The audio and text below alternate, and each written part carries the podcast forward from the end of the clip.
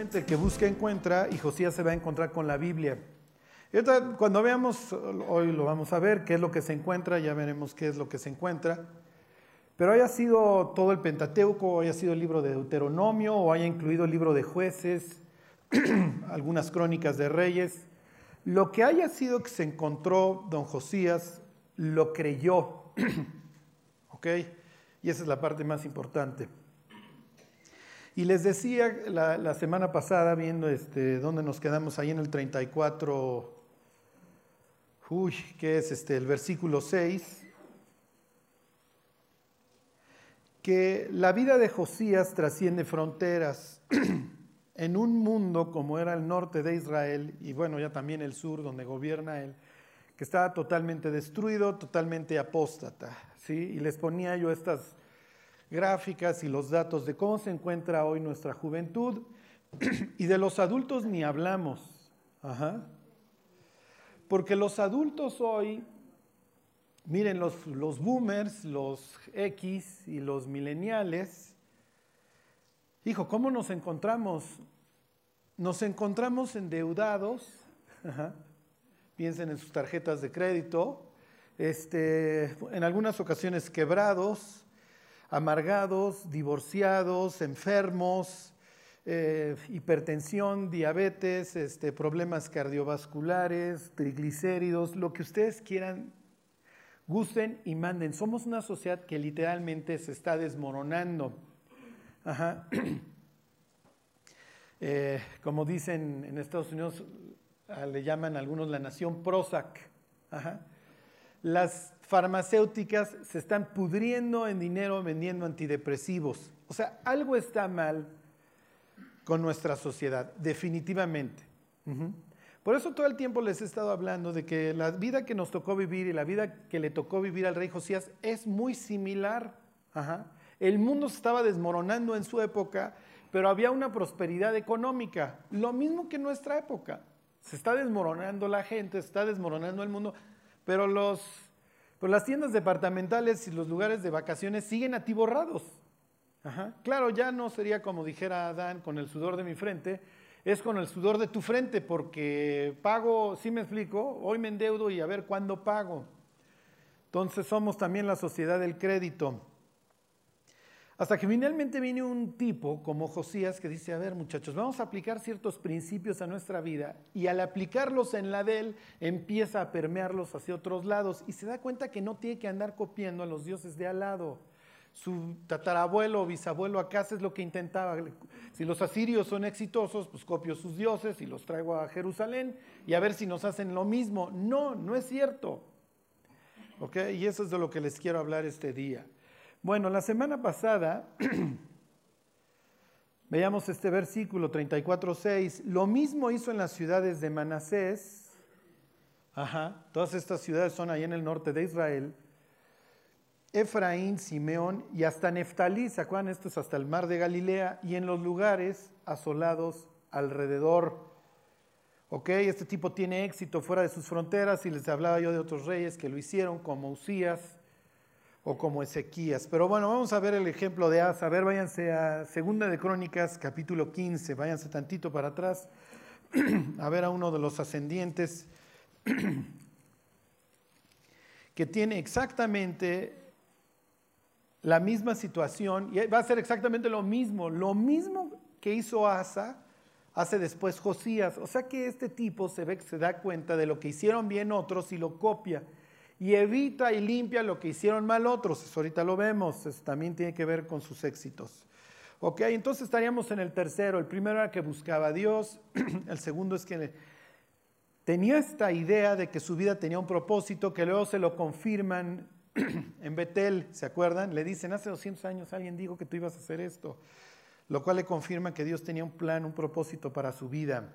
Bueno, el rey Asa, si se acuerdan, es un tipazo que luego falla, que se le viene una invasión desde el sur de los etíopes de un millón, dice la Biblia, habrá sido un millón, quién sabe.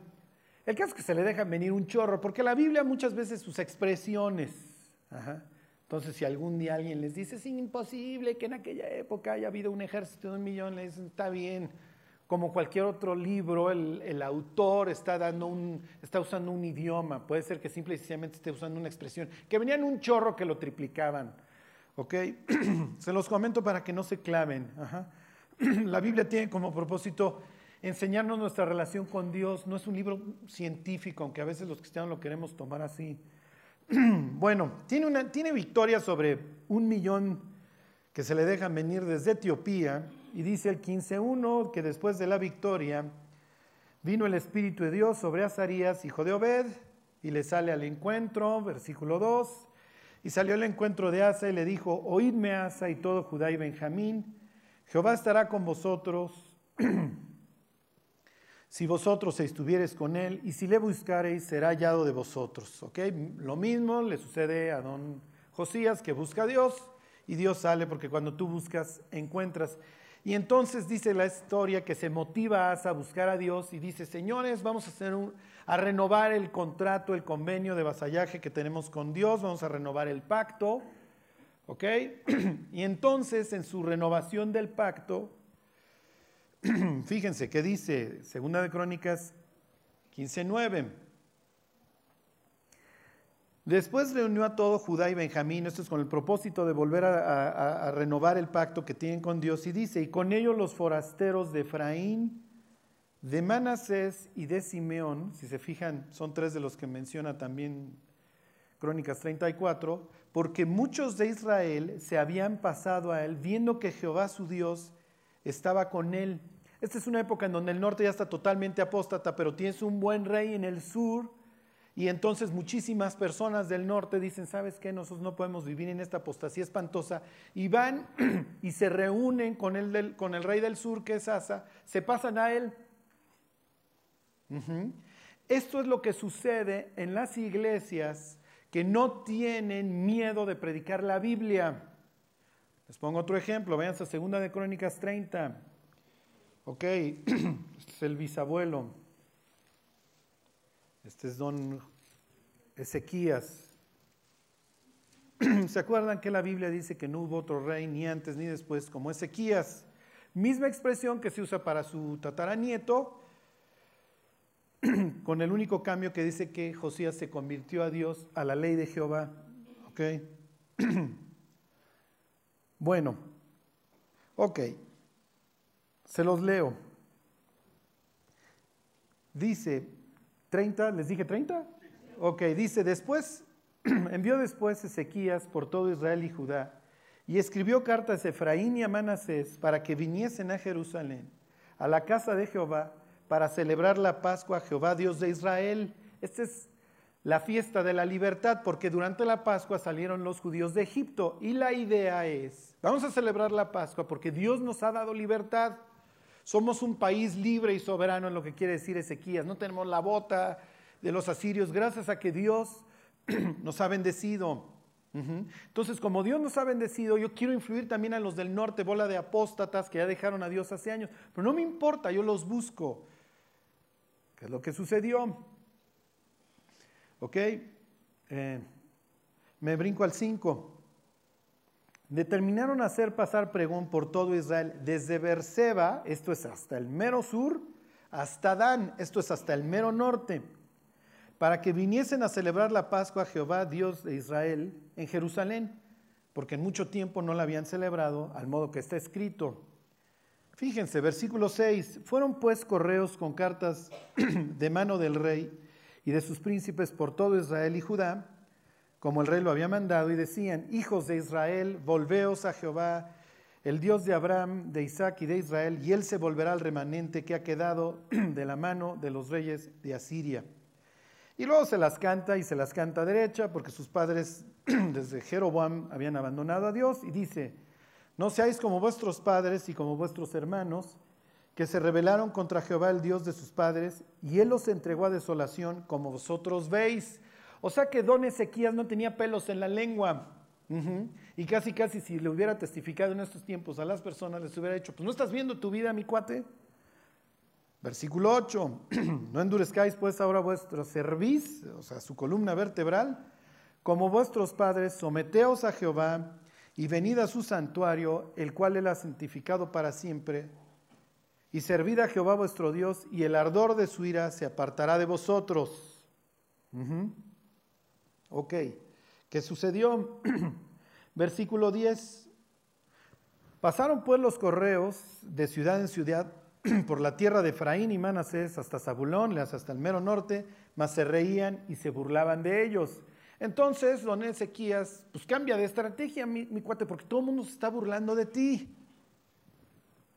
Pero este es el éxito de Asa. Por eso su vida trasciende fronteras. Este es el éxito de Ezequías y este es el éxito de Josías, que no tienen miedo contra la verdad.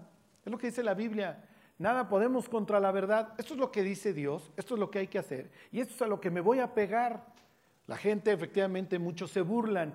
¿Y qué es lo que sucede ante la burla? ¿Qué es lo que sucede cuando la gente empieza a despreciar el Evangelio? Pues entonces vamos a bajarle. vamos a degradarlo y entonces quizá las personas así respondan. ¿Funciona? No, no funciona. Lo que sucede en las iglesias en donde no se predica la Biblia es que efectivamente se atascan. Pero se atascan buscando algo que no es lo que finalmente nos arregla. Fíjense, y aquí es lo importante. Esto es a lo que nos tenemos que ceñir versículo 11. Con todo eso, algunos hombres de Aser, de Manasés y de Zabulón se humillaron y vinieron a Jerusalén. Y es el mismo caso de Josías. Josías sale en búsqueda del norte porque en su idea, en su mente es, hijo, ya me dijo el profeta Sofonías y ya me dijo el profeta Nahum, que al final de los tiempos Dios se va a volver a nosotros ¿Y si Dios se vuelve a nosotros ahora? ¿Y si ya viene esa época milenial en donde va a reinar Dios? ¿Y si soy el Mesías, si soy el último rey que va a juntar a todos los pueblos este, judíos? Si tengo que rehacer lo que Salomón destruyó, porque Salomón es el último rey que, gobierna el país en unidad. Muere Salomón y viene la independencia de los del norte y, y las dos naciones van a vivir separadas. ¿Y si soy el bueno? Esto es lo que hay en su mente. Además, ya me dijeron que desde hace 200 años alguien había profetizado que yo iba a limpiar la tierra del norte. O sea que cuando Josías pensaba hacia el futuro, el cuate siempre apuntaba para lo más alto. Y es lo que está pasando por su mente. Ok, yo les decía la semana pasada, ¿cómo vamos a alcanzar una generación que hoy dice, no, es que las iglesias cristianas son anti-gay, son anti-transgender, son anti-todo, no te dejan tener sexo prematrimonial? Aunque ustedes no lo crean, los generación Y y tantito antes los mileniales ven el matrimonio como una opción. Claro, pues ya no hay nada que esperar. Si me explico, pues ya me comí la torta antes del recreo. Dijo, pues ya no sé si quiero realmente salir al recreo a comerme la torta. Así me explico. Además de que los matrimonios que me han tocado ver para arriba es puro caos, ¿para qué me quiero casar? Y como les ponía yo la semana pasada en, las investigaciones de esta señora, las cosas que antes se consideraban tabús para ellos son así como algo prácticamente ridículo. Y ven a los cristianos, como nosotros que predicamos la Biblia, como cristianos fundamentalistas, locos peligrosos, que se dedican a sembrar odio y discordia porque, oye, es que tú te opones a esto y te opones a aquello. Y además tú crees en la creación, o sea, no crees en la evolución y tu mente es cerrada. Hijo, pues entonces yo creo que hay que bajarle dos rayitas y entonces te, genero y te invito a una ¿qué creen? Hace año y medio me invitaron a dar una plática acerca de la industria automotriz y es bastante interesante.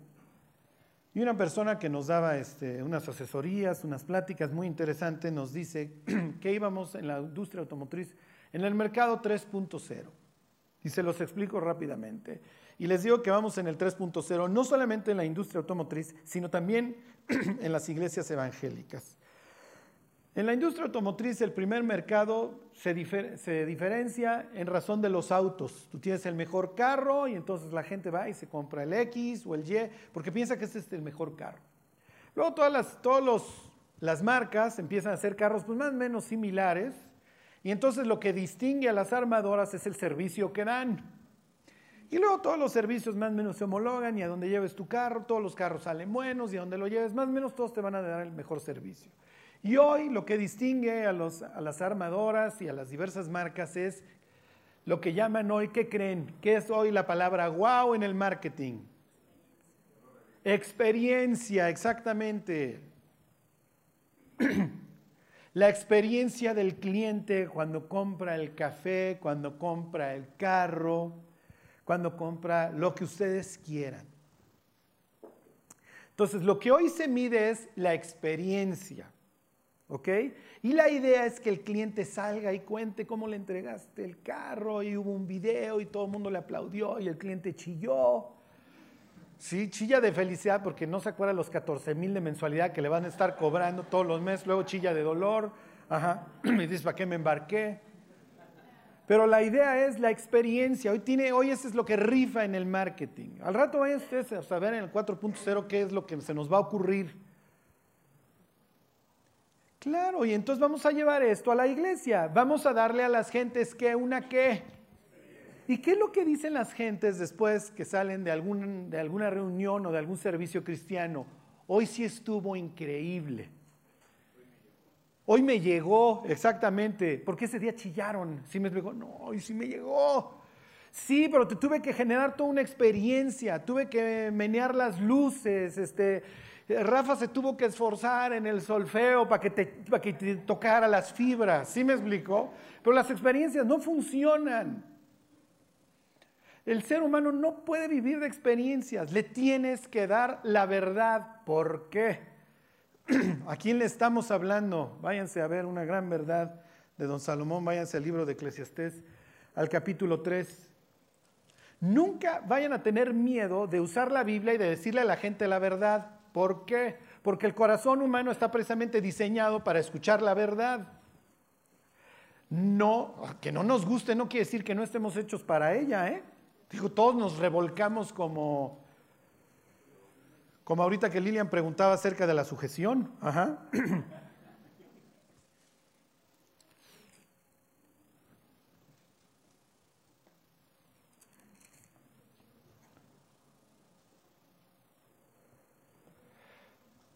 Ok, ahí están, capítulo 3, un capítulo famoso, todo tiene su hora, ¿se acuerdan? Todo tiene su tiempo.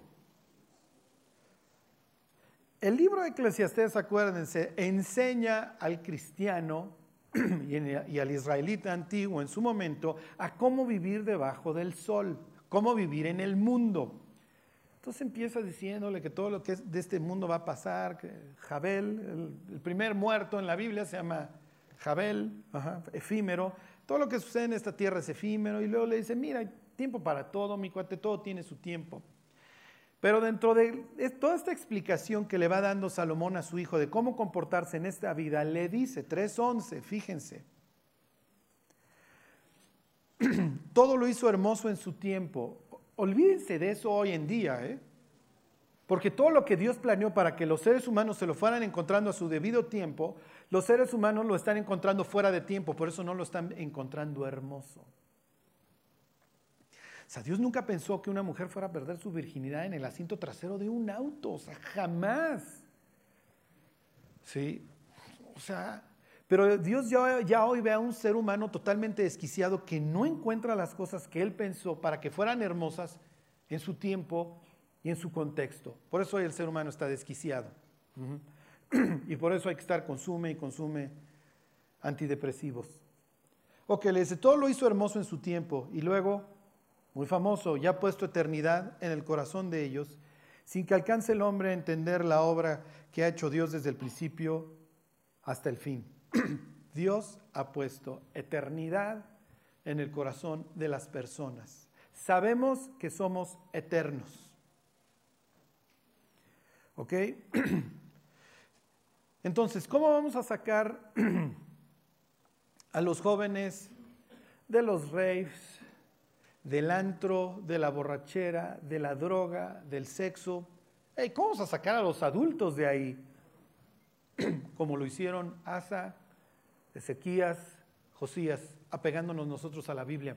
Porque cuando tú le hablas a una persona la verdad, el corazón de esa persona tiene la eternidad, es parte de sí.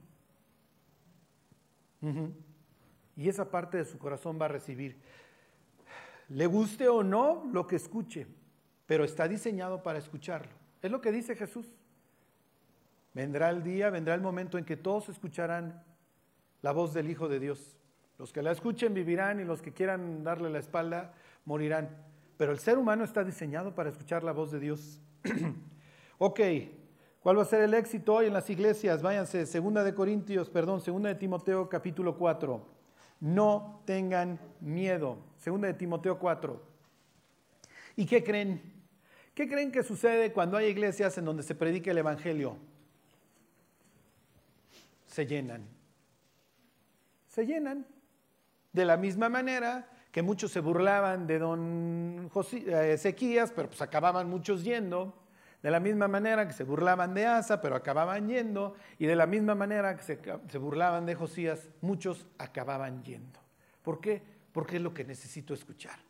Y hay veces en donde las predicaciones son agrias, son ácidas, y la gente dice, es lo que necesitaba escuchar. El tipo se dedicó a hablar del infierno los 50 minutos, pero es lo que necesitaba yo escuchar. Y hay verdades que finalmente tenemos que guardar. Siempre va a estar la tentación de darle la suave a las personas, no, pero mira, no te preocupes. Y Dios dice, dale la medicina, aunque sepa agria, pero dale la medicina. ¿Tú te la tomaste? Tú hoy tienes gozo, tú hoy tienes paz, tú te encontraste conmigo, hoy tienes un proyecto para tu vida. ¿Qué le dice don Pablo a Timoteo? Esta es su despedida. Te encarezco delante de Dios y del Señor Jesucristo, que juzgará a los vivos y a los muertos en su manifestación y en su reino, que, que, que prediques la palabra, que instes a tiempo y fuera de tiempo. No hay un tiempo para predicar. Redarguye, reprende, exhorta con toda paciencia y doctrina. ¿Ok? Esto es a lo que las iglesias se tienen que dedicar, a predicar la palabra. ¿Y qué es lo que sucede? Que las personas empiezan a escuchar la verdad, responde el corazón que tiene eternidad, y las iglesias que no le tienen miedo al Evangelio se empiezan a llenar. No se van a atascar, no van a ser las más grandes, no van a ser millonarias, pero van a tener algo, van a tener salud.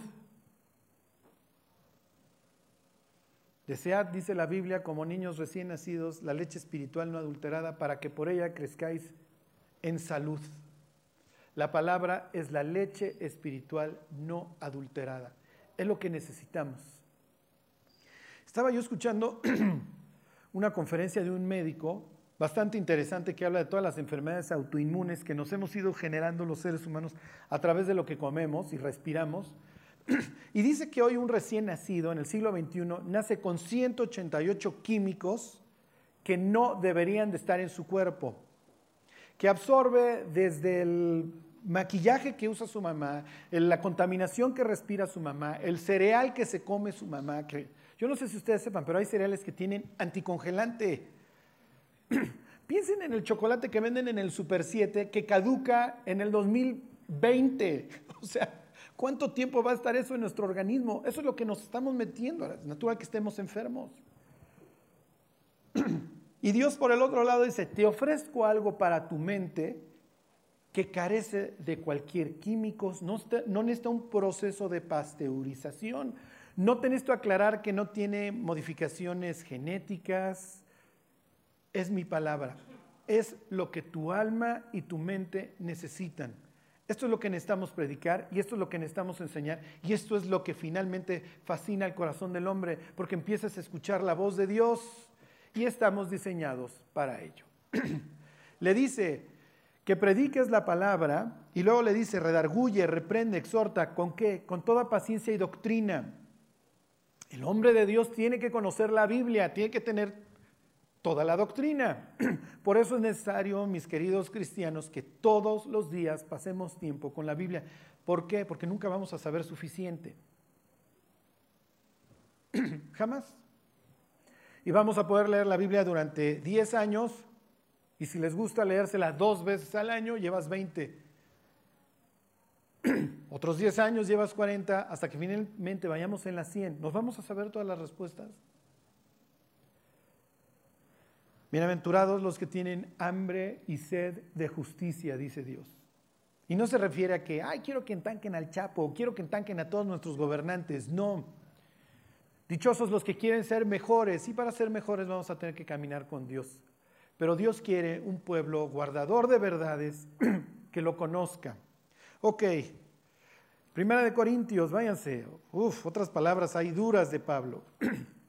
Los corintios están hechos añicos. Es otra sociedad así como era Israel del norte o Israel del sur en la época de Josías que está hecha pedazos. Si se acuerdan en su momento cuando vimos el libro de Hechos, Corintios tiene dentro de su población al 50% de esclavos. No piensen todos esclavos este, cargando piedras. Muchos son intelectuales griegos que tenían, que habían capturado y que los usaban de profesores para sus hijos. Porque si bien los romanos conquistaron militarmente a los griegos, intelectualmente los griegos conquistaron a los romanos, que se volvió una sinergia ahí bastante espantosa porque la maquinaria militar romana iba llevando el helenismo por todos los lugares. Ok.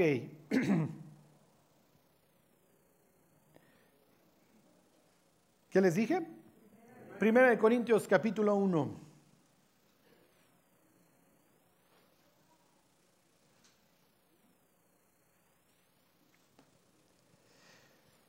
1.21, ¿cómo se convierten las personas? ¿A través de una experiencia?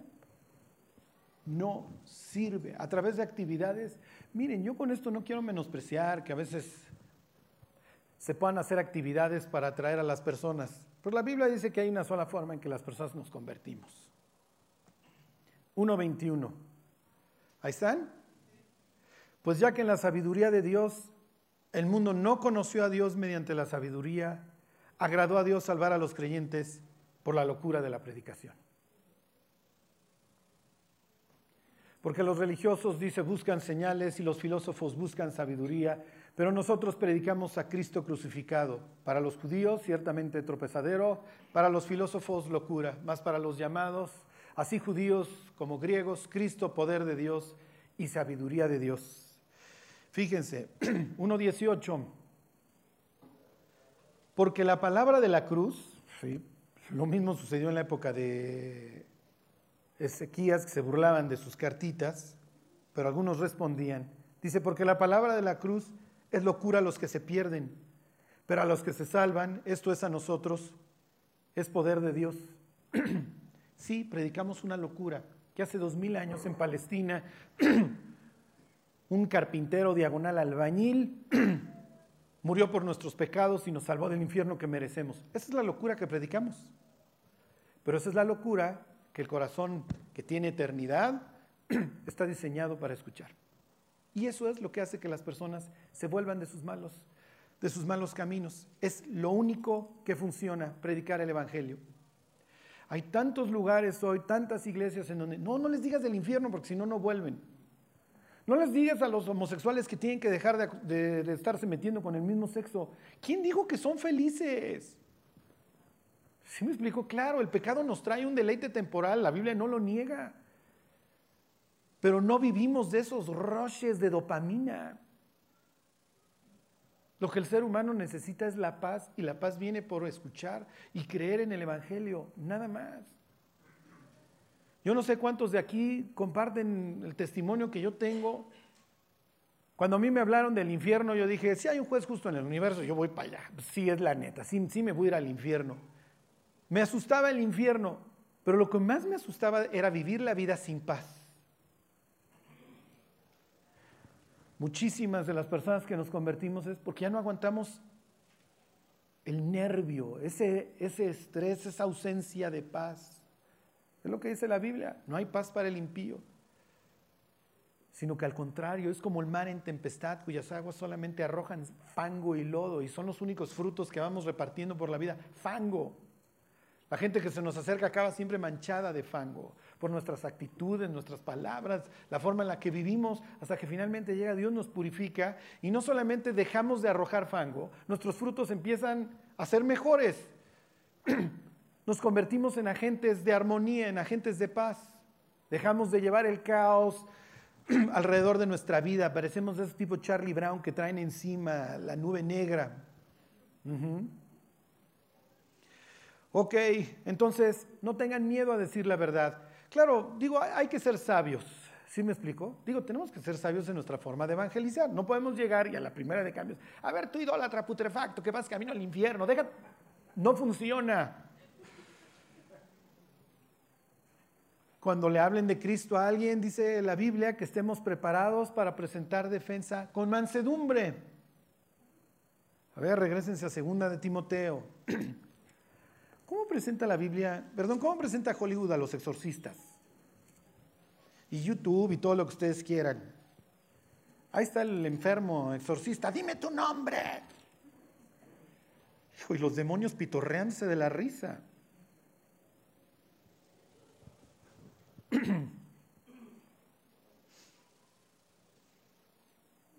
y ahí está, y nos fascina, ¿no? Y el otro se revolcaba y, y espumaragos y todo. Fíjense el modelo totalmente distinto que presenta la Biblia. 2.24. Entonces, como dijera Pedro, estén listos. Y viene una, ay no, no, es que es una, es de esas cachetadas con guante blanco que da don Pedro. Este, ahorita se los leo, ahorita vamos a Pedro. Bueno, dice dos, ahí están 2.24, segunda de Timoteo. Porque el siervo del Señor no debe ser contencioso, sino amable para con todos, apto para enseñar, sufrido, que con mansedumbre corrija a los que se oponen, por si quizá Dios les conceda que se arrepientan para conocer la verdad y escapen del lazo del diablo en que están cautivos a voluntad de Él. Entonces no tenemos que agarrar a bibliazos a las personas, decirles que son unos idólatras, putrefactos, pecadores, putrefactos, pero sí les tenemos que decir la verdad en buen plan. Oye, mira, esto es lo que yo creo, esto es lo que ha cambiado mi vida, esto es lo que dice la Biblia. No te lo quiero imponer porque aparte no, no pudiera. Dios te concedió la libertad y Dios puso en tus manos tu eternidad. Tú decides. Y dijera Jesús, esta es la condenación, que la luz vino al mundo, pero los hombres amaron más las tinieblas. Esa es la realidad. Cuando le hablen a alguien de Cristo, díganle, mira, está el cielo, está el infierno y la decisión es tuya. Yo simple y sencillamente te transmito el mensaje. Dios te ama y dio su vida por ti. Si quieres, Él está dispuesto a perdonarte. Si no quieres, enfrentarás un juicio justo, como cualquier otro ser humano Dios va a respetar tu dignidad, pasará toda tu vida y después, obviamente, pues va a venir una sentencia condenatoria. Pues después de que pasen toda tu vida, ¿qué vas a alegar? y aquí viene la cachetada, fíjense, váyanse a primera de Pedro, esto es una chulada. Mm-hmm.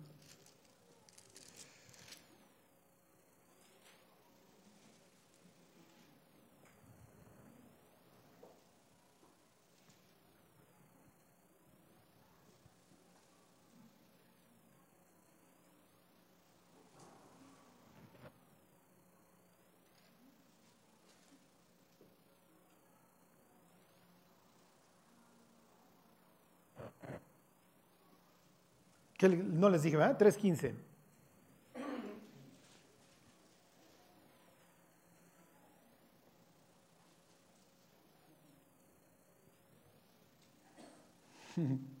fíjense, fíjense. Dice, sino santificad a Dios el Señor en vuestros corazones y estad siempre preparados para presentar defensa con mansedumbre y reverencia ante todo el que os demande razón de la esperanza que hay en vosotros. Entonces hay que estar, número uno, preparados. número dos, hay que hacerlo con mansedumbre. Y número tres, con reverencia. ¿Okay? Esa es la actitud que hay que tener cuando nosotros le compartimos el Evangelio a alguien. Eso es todo. ¿Cuál es el problema? Si estuviera Pedro aquí y nos dijera, a ver, mis cuates, estén listos para cuando les pregunten, ¿qué le diríamos? Ya no nos preguntan. Yo espero que nos estén preguntando, oye, ¿por qué eres como eres? ¿Por qué eres distinto? O sea, qué triste que nos pregunten, oye, ¿cómo aguantas tanto, mi cuate? Fueron, daban las 4 de la mañana y seguías. No, no es la clase de defensa que queremos presentar. ¿Por qué eres como eres? ¿Por qué cambiaste? ¿Qué es lo que sucedió en tu vida? Y cuando esto suceda, con reverencia y con mansedumbre. Bueno, ok, no había miedo de amar la Biblia, por eso este cuate anda por todos lados. Regrésense, segunda de Crónicas 34. Vamos al número 4. Don Josías es una chulada. Don Josías entiende que, y así lo veían, ¿se acuerdan? Hoy nosotros seríamos ese punto de enlace. En la antigüedad el punto de enlace entre el cielo y la tierra es el santuario. Es el lugar sagrado donde habita Dios. Salomón ha preparado un lugar y le dice a Dios, entra en el lugar de tu reposo, entra en tu oficina, Dios, y desde aquí conduce todos los negocios de tu pueblo Israel y todo lo del mundo que tú quieras. Y entonces dice aún el extranjero, cuando escuche de tu gran nombre, va a venir de tierras lejanas y va a venir a adorarte. Entonces, gracias. Entonces Dios, ¿se acuerdan? Entra en una nube y entonces este, todo Israel dice, sí, Dios nos contestó y Dios quiere vivir entre nosotros. El templo, ¿se acuerdan? Está hecho pedazos. Don Manasés, muchas gracias, tuvo bien hacerlo un antro.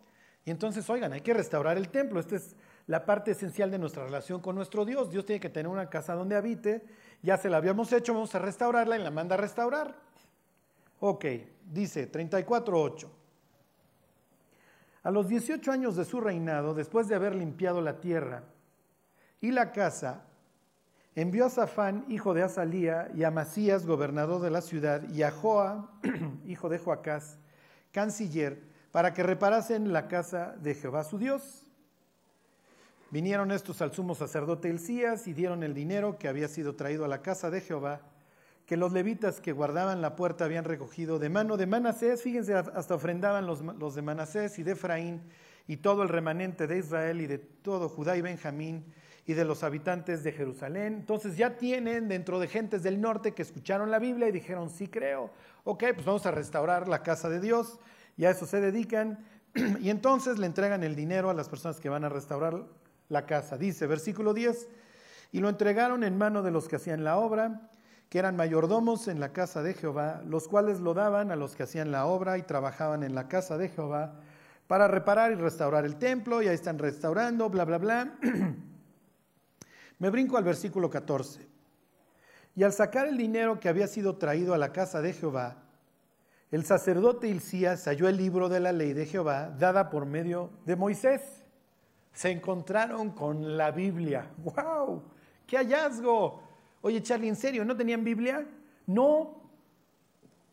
¿No? ¿Sí le suena conocido?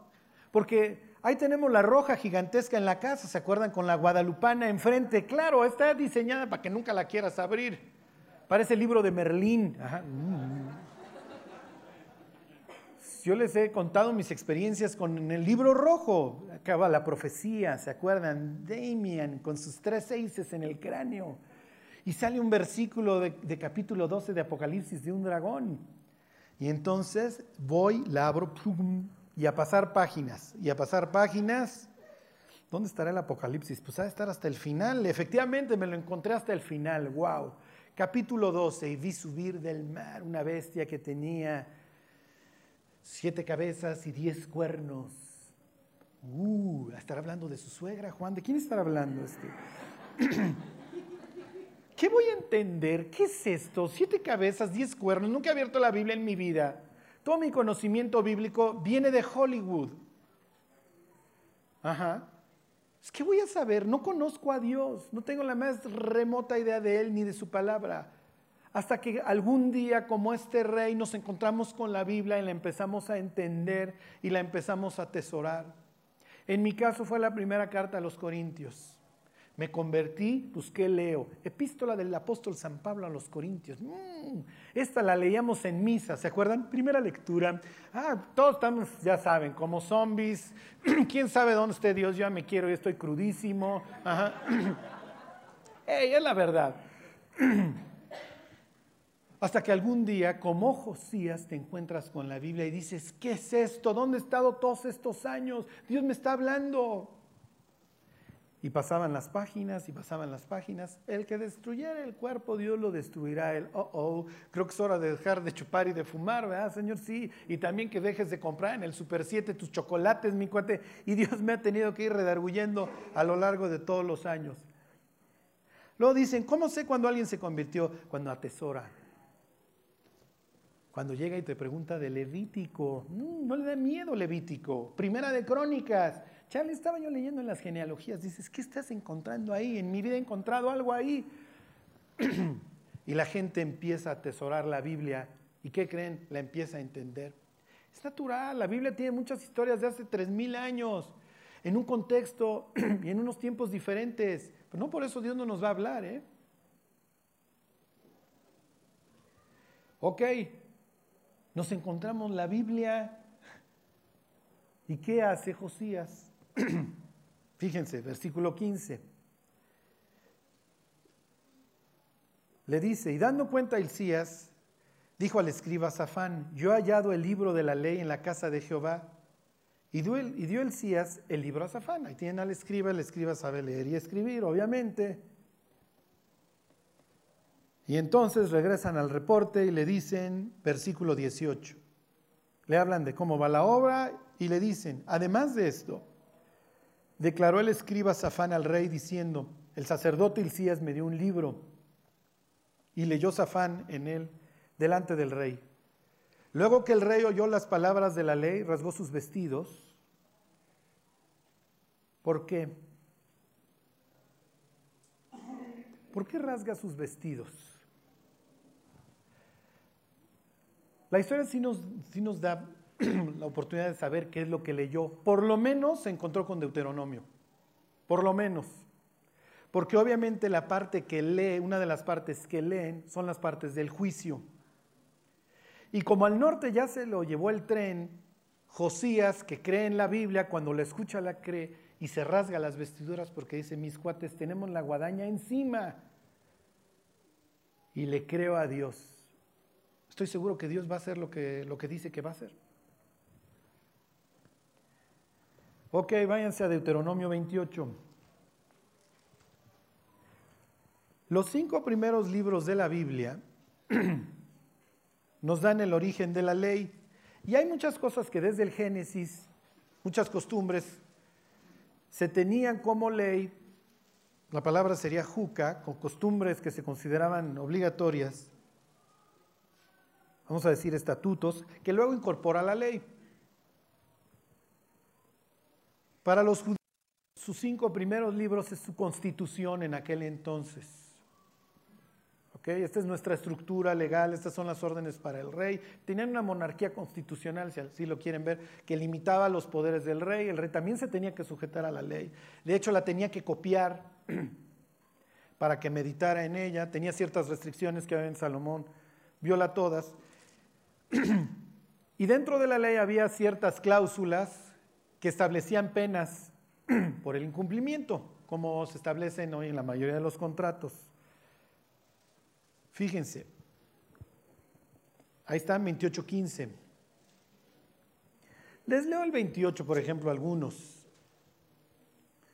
Si tú sigues la ley, le dice Dios a su pueblo, si tú sigues tu constitución, acontecerá, dice 28.1, que si oyeres atentamente la voz de Jehová tu Dios, para guardar y poner por obra todos sus mandamientos que yo te prescribo hoy, también Jehová tu Dios te exaltará sobre todas las naciones de la tierra. Y vendrán sobre ti todas estas bendiciones y te alcanzarán si oyeres la voz de Jehová tu Dios. Bendito serás tú en la ciudad y bendito tú en el campo. Bendito el fruto de tu vientre, el fruto de tu tierra, el fruto de tus bestias, la cría de tus vacas y los rebaños de tus ovejas. Les pongo un ejemplo acerca de esta bendición que nosotros decimos, no, sí, bueno, pero si todavía llegas a parir en el Seguro Social, vas a sobrevivir. En aquel entonces, por ejemplo, Éfeso era una ciudad famosa porque las mujeres embarazadas iban a rendirle tributo a Diana para que les ayudara en el parto. Mínimo una tercera parte de las mujeres morían en el parto. Entonces, llegar a ser mamá era una alegría, era una bendición, pero también de cada 100 33 se morían. Digo, finalmente muere, ¿se acuerdan? Este, Rebeca, pariendo a Benjamín. Y Dios le dice, no te preocupes, tú no vas a tener ese problema. Vas a tener abundancia, eres una sociedad agrícola y ganadera, te voy a traer lluvia, tus animales van a estar procreando constantemente, vas a tener abundancia de ganados, te va a ir bien conmigo, es lo que le está diciendo. Fíjense, versículo 8. Jehová te enviará su bendición sobre tus graneros y sobre todo aquello en que pusieres tu mano, y te bendecirá en la tierra que Jehová tu Dios te da. Te confirmará Jehová por pueblo santo suyo, como te lo ha jurado cuando guardares los mandamientos de Jehová tu Dios y, anduvieren, y anduvieres en sus caminos. Y verán todos los pueblos de la tierra que el nombre de Jehová es invocado sobre ti, y te temerán. Y te hará Jehová sobreabundar en bienes, en el fruto de tu vientre, en el fruto de tu bestia y en el fruto de tu tierra, en el país que Jehová juró a tus padres que te había de dar. Bla, bla, bla, bla, bla, bla. Puras bendiciones. Pero viene, si incumples, mi cuate, fíjense, 28.15. Pero acontecerá que si no oyeres la voz de Jehová tu Dios para procurar cumplir todos sus mandamientos y sus estatutos que yo te intimo hoy, que vendrán sobre ti todas estas maldiciones y te alcanzarán. Maldito serás tú en la ciudad y maldito en el campo. Maldita tu canasta y tu arteza de amasar, maldito el fruto de tu vientre, el fruto de tu tierra, la cría de tus vacas y los rebaños de tus ovejas. Y una de las maldiciones, fíjense, que vendrían serían las siguientes. Me brinco al 52, al 49. Ahora piensen en el norte y en los asirios. Y los asirios, ¿se acuerdan? Eran unos desgraciados que se dedicaban a despellejar, mutilar, ultrajar. Eran unos verdaderos desgraciados. Dice 49, Jehová traerá contra ti una nación de lejos del extremo de la tierra que vuele como águila nación cuya lengua no entiendas, gente fiera de rostro, que no tendrá respeto al anciano, ni perdonará al niño, y comerá el fruto de tu bestia y el fruto de tu tierra hasta que perezcas, y no dejará grano, ni mosto, ni aceite, ni la cría de tus vacas, ni los rebaños de tus ovejas, hasta destruirte. Pondrá sitio a todas tus ciudades hasta que caigan tus muros altos y fortificados en que tú confías, en toda tu tierra, Sitiarás pues todas tus ciudades y toda la tierra que Jehová tu Dios te hubiere dado, y comerás el fruto de tu vientre, la carne de tus hijos y de tus hijas que Jehová tu Dios te dio, en el sitio y en el apuro con que te angustiará tu enemigo. Bla, bla, bla, y aclara dentro de una de las cláusulas que te van a llevar lejos. Y a los del norte, ¿qué le sucedió? Ya habitan en todo el Medio Oriente. ¿Por qué? Porque vinieron los asirios que los sitiaron durante dos años ¿Se acuerdan? Salmanásar y Sargon. Y les va como en feria. Y entonces se encuentran con la Biblia años más tarde y le empiezan a leer a Josías y Josías empieza a escuchar todas estas maldiciones y dice, todo lo que hay que incumplir, lo hemos incumplido. Adoramos a Baal, adoramos a Cera, ya echamos a Dios por la ventana, nos importa un comino su ley, todos sus mandamientos de no consultar a divinos, agoreros, brujos, etcétera, lo hacemos todos los días. Y así como al norte se lo llevó el tren, nos va a llevar a nosotros. Ese es el éxito de Josías. Josías cree en la Biblia. Váyanse a Juan 3:36.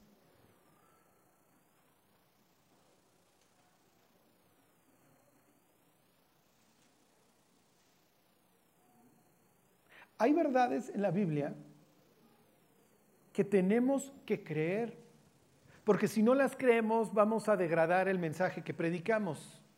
O sea, ¿realmente creemos que la persona sin Cristo se pudre en el infierno? Hay un tipo ahí nefasto, además famoso, que se llama Rob Bell en Estados Unidos, que escribió un libro que se llama El amor gana. Es básicamente el diablo hablando en el paraíso. ¿Con que Dios os ha dicho? No, Dios no pudo haber dicho eso. ¿Cómo crees? Al contrario, sabe Dios que el día que lo desobedezcan les va a ir mejor. Por eso se reserva toda la felicidad para Él. Entonces dice que no hay infierno. No hay infierno. Lo entrevistan y dice, ¿cómo las personas pueden fundar sus creencias en unos escritos de hace más de dos mil años? Y el diablo abrazándolo. Tienes razón, Rob. Dios no pudo haber dicho eso. ¿Cómo crees? Si todos somos unas blancas palomas o no. Si todos aquí somos inocentes. Si se acuerdan de la película viejísima esa de Shawshank Redemption, que se preguntaban entre ellos, ¿eres inocente? Y decían, todos en la cárcel somos inocentes. ¿Qué dice? El que cree en el Hijo tiene vida eterna, pero el que rehúsa creer no verá la vida, sino que la ira de Dios está sobre él. ¿Lo creemos? En serio, cuando leemos esos pasajes decimos, cámara, sí, mi vecino se va a perder en el infierno. Mi amigo que también me cae, me pitorreo de la risa cada vez que alburea, se va a perder en el infierno y yo carcajeándome. A veces somos tan indolentes y tan negligentes con las almas de las personas que nos rodean. A ver, váyanse a Apocalipsis 21.8. El hit parade. Imagínate hacer tu empresa con este tipo de personas. Acaba siendo Pemex.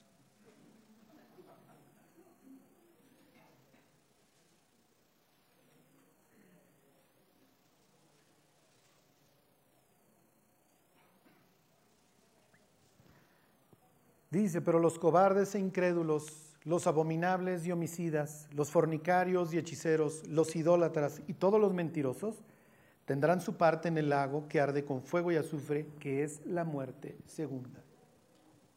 Y dice Jesús, antes bien, si no os arrepentís, todos pereceréis igualmente.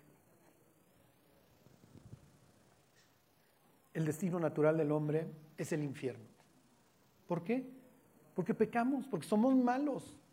Pero a veces, no, es que esto es inconcebible, Carlos, ¿cómo un Dios tan bueno? Sí, pero resulta que el Dios tan bueno estuvo dispuesto a morir por nosotros. Pero desechamos la salvación. No, pues es que tendríamos que dejar de chupar. Pues sí, hay que darle la espalda al pecado. Sí, sí hay que darle la espalda al pecado. Y es lo que dice Jesús. Esta es la condenación, que la luz vino al mundo, pero les gusta chupar, mis cuates. Y les gusta el chisme, y les gusta fornicar, y les gusta lo ajeno, y les gusta pecar. Ese es el problema del ser humano y eso es lo que lo ha destruido, que nos fascina pecar. Y lo hacemos todos los días. Y eso es precisamente lo que vino a restaurar Dios, lo que vino Dios a cubrir nuestras faltas. Pobre Israel. El día que están crucificando a Cristo, están cantando el Salmo 118 que dice, Josiana, Josiana, ¿se acuerdan? Sálvanos, sálvanos y Cristo en la cruz. ¿Qué creen que estoy haciendo, mis cuates? No, no, pero de los romanos, Señor, pero de los impuestos, pero de los intereses del banco, de mis acreedores. No, te estoy salvando del infierno, mi cuate. ¿Qué crees que estoy haciendo? Te estoy salvando del infierno. Alguien tenía que pagar los platos rotos y ta ¿quién creen que salió? Israel está esperando al libertador en un caballo blanco, como dice Apocalipsis 19. ¿Y quién creen que aparece? Un cordero. Y Juan el Bautista diciendo, mis cuates, ¿qué esperaban en serio? Está el cordero, ahí está el chivo expiatorio, ahí está el que la va a llevar, el que va a pagar el infierno por nosotros muchachos, porque la otra opción es el infierno. Y a veces parece que Dios abriera el cielo y nos preguntara, muchachos, en serio, ¿qué esperaban? ¿La gloria eterna? ¿Se imaginan llegar al infierno, al cielo, con esta naturaleza putrefacta? Imagínense entrando a su morada eterna. ¿Qué haces, Charlie? Poniendo la de té.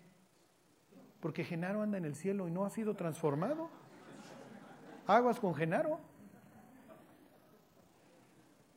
Cuando sales de tu casa y ves a tu vecino, ¿qué piensas?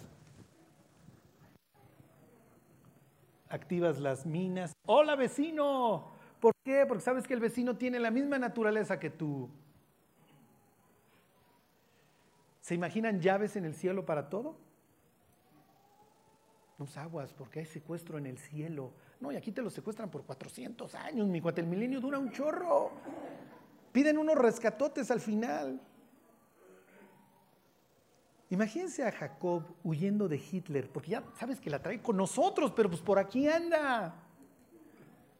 No es cierto, no puede ser. El hombre tiene que ser transformado, el hombre se tiene que arrepentir y eso pasa en vida. Después de la muerte ya no hay regreso. La Biblia dice que después de la muerte nuestro carácter y nuestra decisión hacia Dios se concreta, se hace firme para siempre. Charlie, ¿cómo sé si me he convertido? Porque ya no quieres ser igual. Empiezas a abominar tus pecados.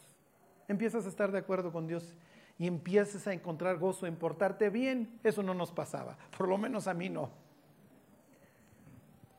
Si hay algo que hoy aborrezco, son mis faltas.